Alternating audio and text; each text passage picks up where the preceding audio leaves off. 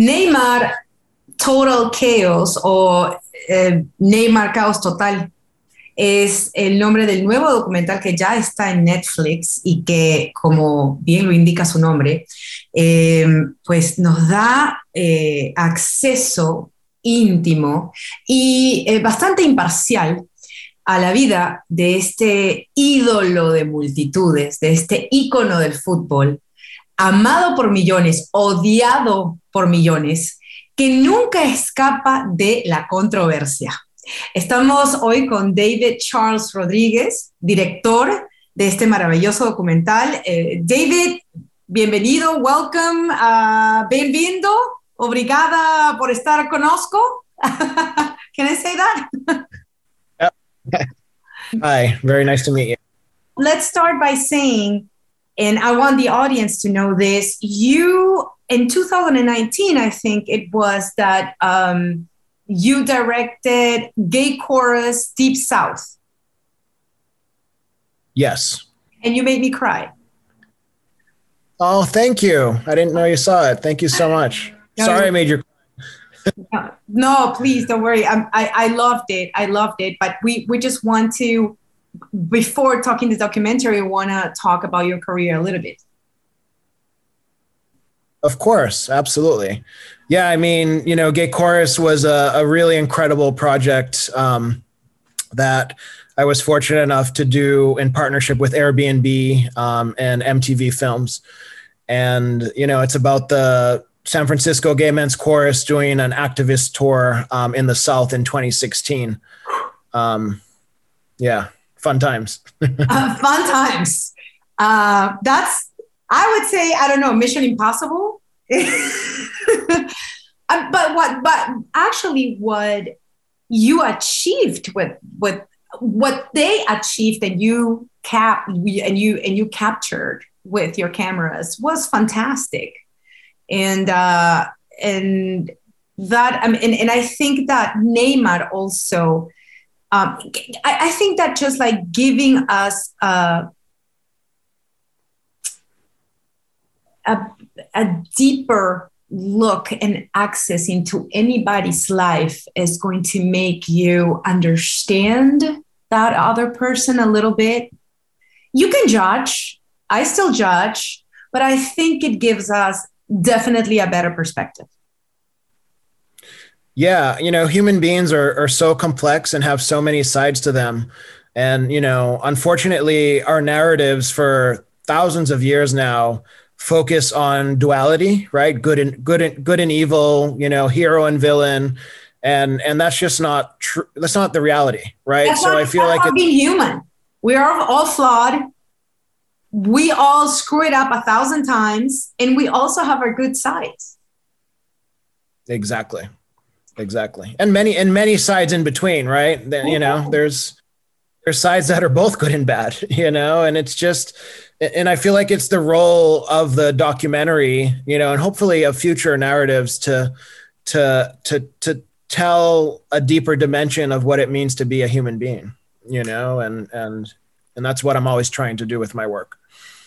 David your background, I want to briefly talk about your background because you're Greek, Brazilian, American, talking about a combination. And how do you keep up with the three cultures at home? That, I mean, that must be difficult. it's a lot, a lot, a lot of yelling, a yeah. lot of, a lot of being very loud. So I can't, I'm, I'm deaf. I'm, I'm partially deaf in the left ear because of being Greek Brazilian. you know what? I guess, I mean, it's funny because if you would want to compare probably like German people with Latin people, that's like no. But Greek people with Latin people, they're loud as well.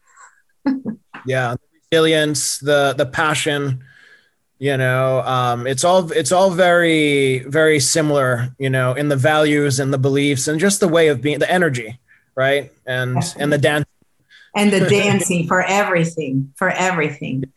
Um, now, David, are you, I, I, I presume you are a soccer fan or how did this uh, come to life? How, how, how, were, how did you get interested in this topic and, and, and this character? Um, I'm I'm interested. You know, it's interesting because when I, I I grew up a soccer fan. You know, I when I, I moved to Brazil when I was eight years old, and and you know oh. my dad take me to games, and you That's know so just just living in Brazil. You know, I lived there from eight to twenty five. You know, and and during that time, I was deeply immersed in in, in soccer but then when I moved away, I kind of lost touch a little bit, you know, to be totally honest. And and uh, I think making this film really helped me reconnect to that passion and to that world, and and and it helped me realize that I had a deeper understanding of way a way deeper understanding of soccer than I actually thought I did. You know, it, it really it really brought a lot of of my experience of the past back into my present. Um, and yeah but i came into this project i was actually um, doing another developing a, a basketball series. Uh, i used to play basketball. I'm actually i'm actually a basketball fan. Uh-huh. than, okay. Um, one, one doesn't have to uh, it's not in conflict with the other. You can be both actually here's a good way to sum up who i am uh, when I lived in, in America, I played soccer. And then when I moved to Brazil, I started playing basketball. All right. You like to go against the water. You like to against the current. I, I see that. Um, but anyways, um, I was working on a basketball project uh, with LeBron's company, SpringHill. Yeah, and we and, have to say that SpringHill and LeBron, you know, it's one of the executive producers of this yeah. documentary. And I yeah. see Neymar more than half of the time in the documentary wearing a Lakers a Lakers shirt, which is and that uh, to that was totally he's always what's interesting about Neymar is he he really loves basketball. He's always in basketball jerseys, not just for the film, just always. You know, it's really interesting. Oh yeah. Isn't that um, you see that isn't that fascinating? I mean, I, I love I love those. It's, fascinating. I love those facts. You learn a lot seeing that. You know. Yeah, exactly. Yeah, so I was doing this project. It ended up not happening, and then um, they were approached to do this series about Neymar, and they asked me if I would like to, you know, uh, pitch for it. Who? That that that LeBron approached Neymar, or or Neymar approached LeBron? Neymar and Netflix approached LeBron. Okay, that is interesting. Neymar and LeBron had a relationship before, and and you know SpringHill is an incredible production company, but at the same time, their their goal, their mission as a company is to develop content with athletes and give them a deeper view, a, a, a, more dimensional view, you know, and and I think they understood that, and that's why they trusted his company to make this film, you know, um, because the goal is to is to really, you know, their their the, the mission statement of SpringHill is more than an athlete you know so it's really to to show you know the the many sides of of, of an athlete. Now as as a journalist as a reporter um, as a reporter who interviews celebrities all the time you tell me all right we are going to do a documentary about Neymar and I'm going to freeze. I'm going to panic. I am not going to know when to start, what to target what is going to be the you know the main story the main conductor of the story so how do you source that out because there is so much information out there and there's so much information yeah. from him how do you do that yeah um, well there, there's two answers to that question. You know him as a as a character him as a subject um, i think it's really important for you to especially when you're dealing with celebrities, you have to go and speak with them as if you're meeting a completely new person because you are because the image that you have of them and you see of them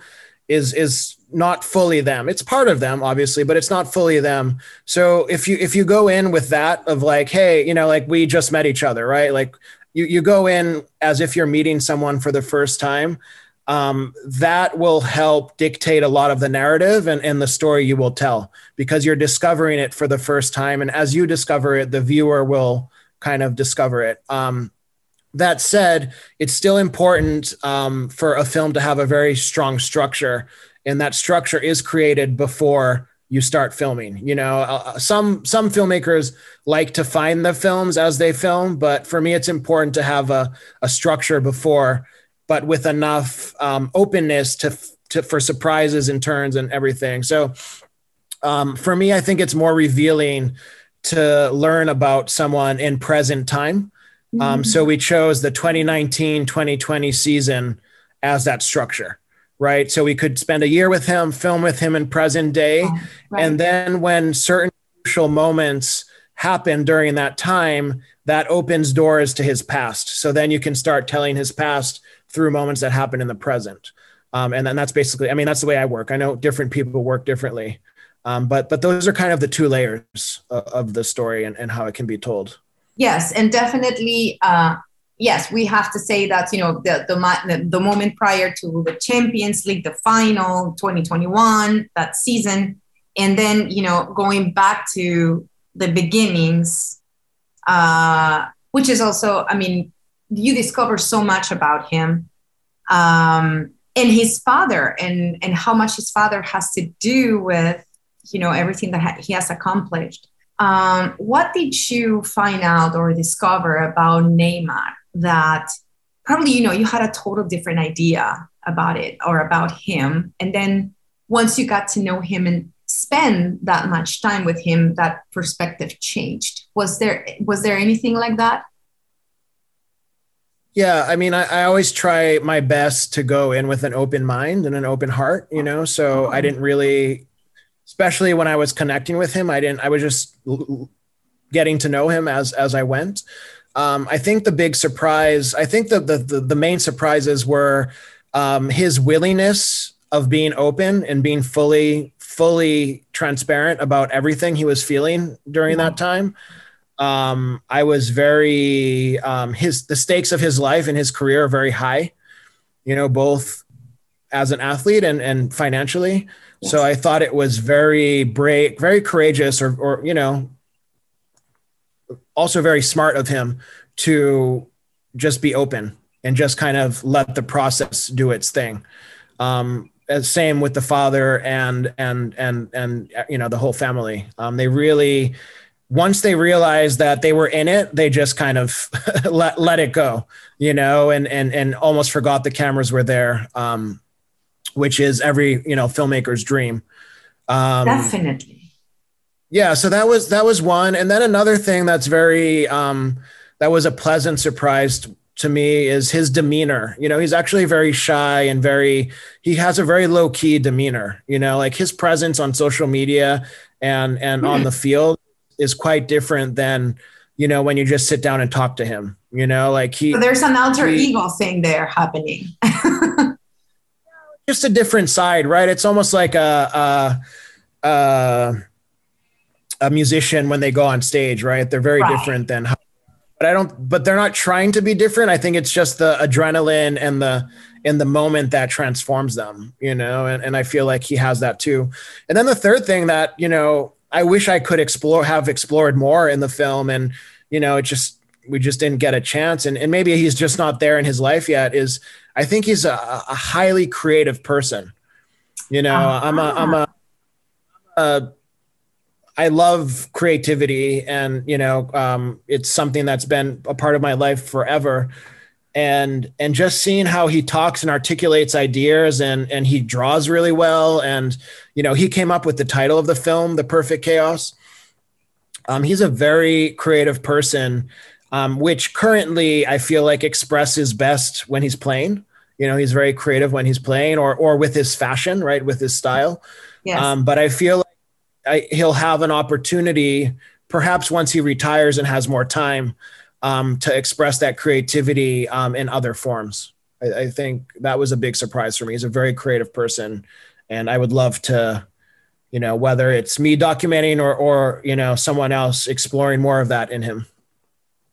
Well, I have a theory about people like Kobe or LeBron, and now that you name him, Neymar.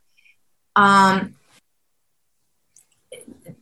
if you compare him with, let's say, Messi, right? Yep. It's, it's a total different personality. And the game is a total, it's, their games are totally different. But yep. when you see the game of Neymar or LeBron or Kobe, you see so much creativity in the field. You know, they, they come up with things that you're like, wait a minute, what what was that? Absolutely. You know, one of one of my all-time heroes is is Magic Johnson. And and for oh. me, he's one of the most creative athletes in, in sports history. Yes. And and you see how he he leads his life you know as a businessman and and you know everything he's done after he retired even how he dealt with his you know hiv status HIV. like everything done in such human creative beautiful way that i feel like a lot of these athletes that creativity is kind of their secret weapon will manifest in their lives after they retire you mentioned uh, the willingness of him and his family to and, and, and, actually you, you say it's smart of him i do think it's very smart of him because you and i i think we have experienced that. To sit down either to do an interview or to do a, a, a profile piece or something and then people being really uh, reluctant to show absolutely everything the good and the bad.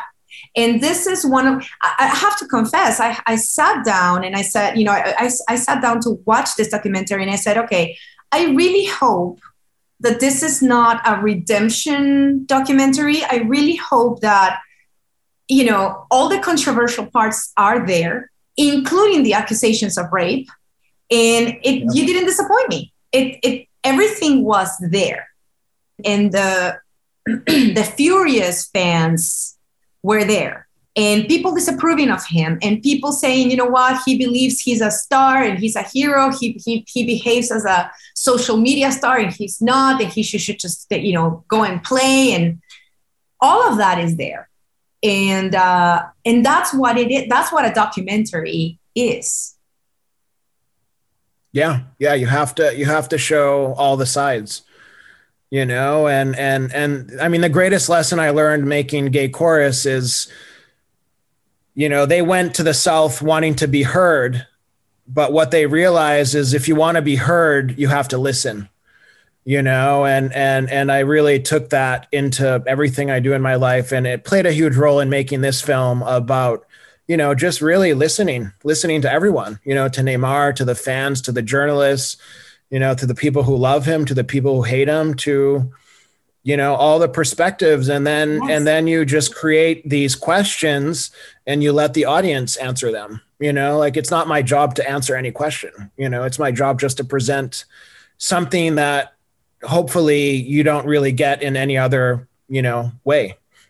You know you can only get it by watching this film and, and, and to tell you the truth that uh even if you don't like him, even if you're on the side of the detractors, you have to appreciate that you know he was willing to be in a documentary in which everything was going to be featured.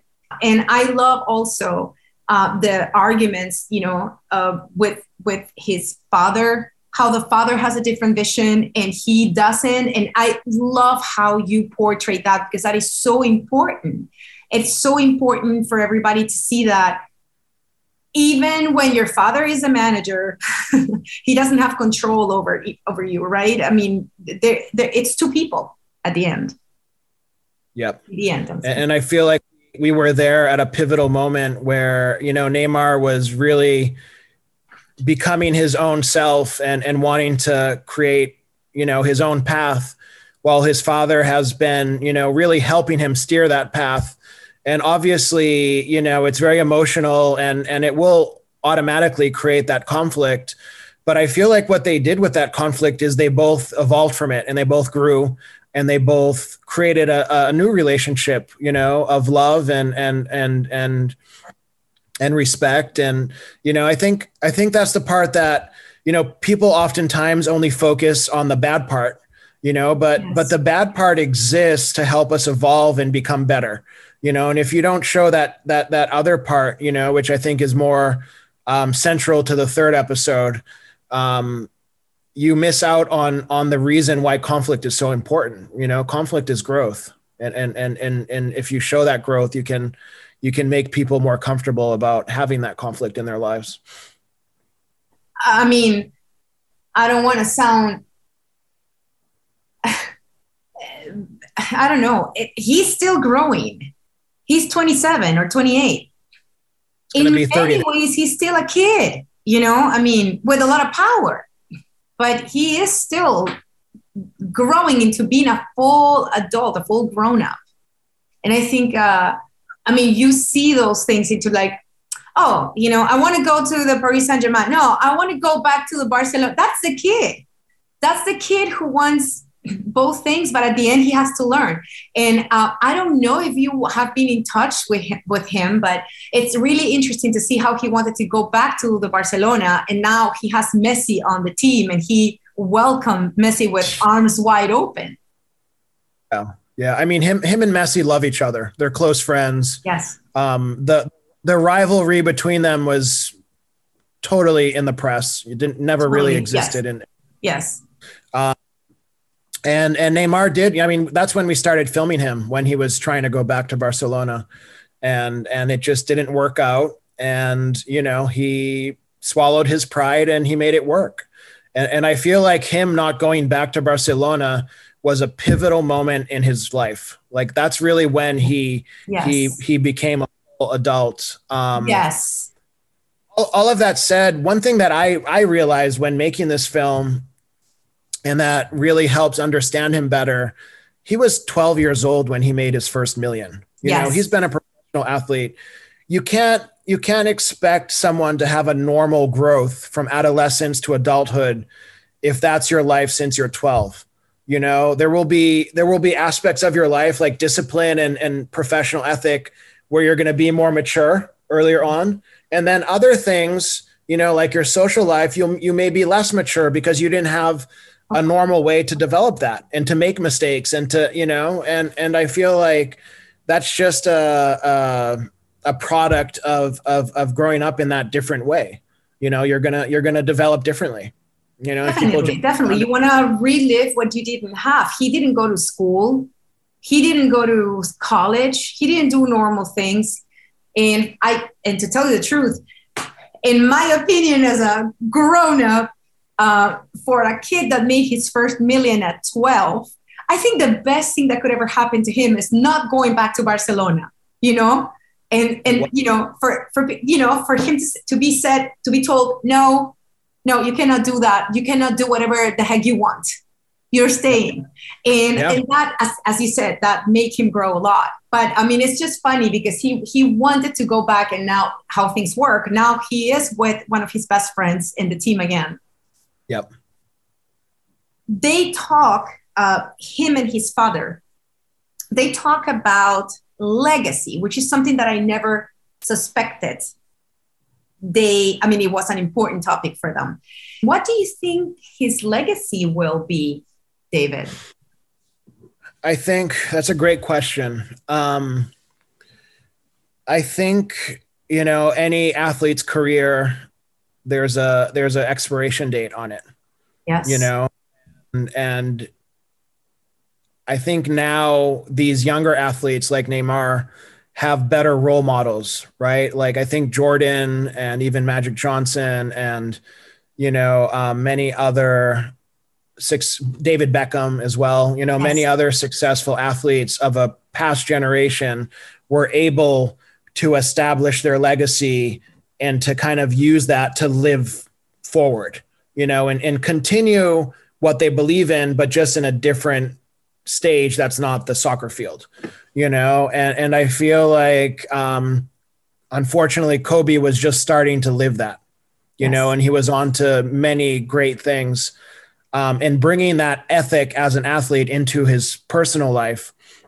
And I feel like, um, that's what really hit Neymar and, and made him, you know, rethink about his life that way. Um, it so happened, and this was a total coincidence, that his father was in Paris during that time um, to present to him the next 10 years of his career until he retires. He was like, like the of the company and his, his career. Um, so those two things happened simultaneously, which was kind of insane. Um, and that, and that created extra tension. Um, Insane, answer, but, but delicious for you and for the documentary. and and maybe even for themselves to help get through it. Right? It was a you know in, in a weird way, the documentary was also a form of therapy for them, I guess. Definitely. Um, but um, I don't really know what his. I think his. I think Neymar always has done things differently than most athletes, and and I think his legacy will be the same way. You mm. know, um, I think it will be different. You know, I think he'll. He doesn't. He takes playing soccer very seriously, and he really loves it, but he doesn't take himself too seriously. So I think it will be done in a more creative larger than life way that um, yes. you know will be maybe a new paradigm sh- as Jordan was a paradigm shift you know in the 90s I think Neymar's retirement will be a new role model for for future athletes um, and all I know is it will be exciting and it will be full of ups and downs. That that I, that I can guarantee. David, what's uh, what's your next uh, project? What are you working on right now? Um, I'm working on two new projects. I can't really talk about them that much. Okay. But, um, one um, is about social media addiction. Aha. Uh-huh. Through the lens of a of a famous pop star here in Los Angeles. Um. And then the other one is about a dynasty of a very um, beloved NBA team. Well, I yeah. can't wait to see what you're working on. I can't wait to have you here again. It's been a pleasure. And thank you so much. Uh, I really enjoyed the documentary. Yeah, this was really fun. I appreciate it.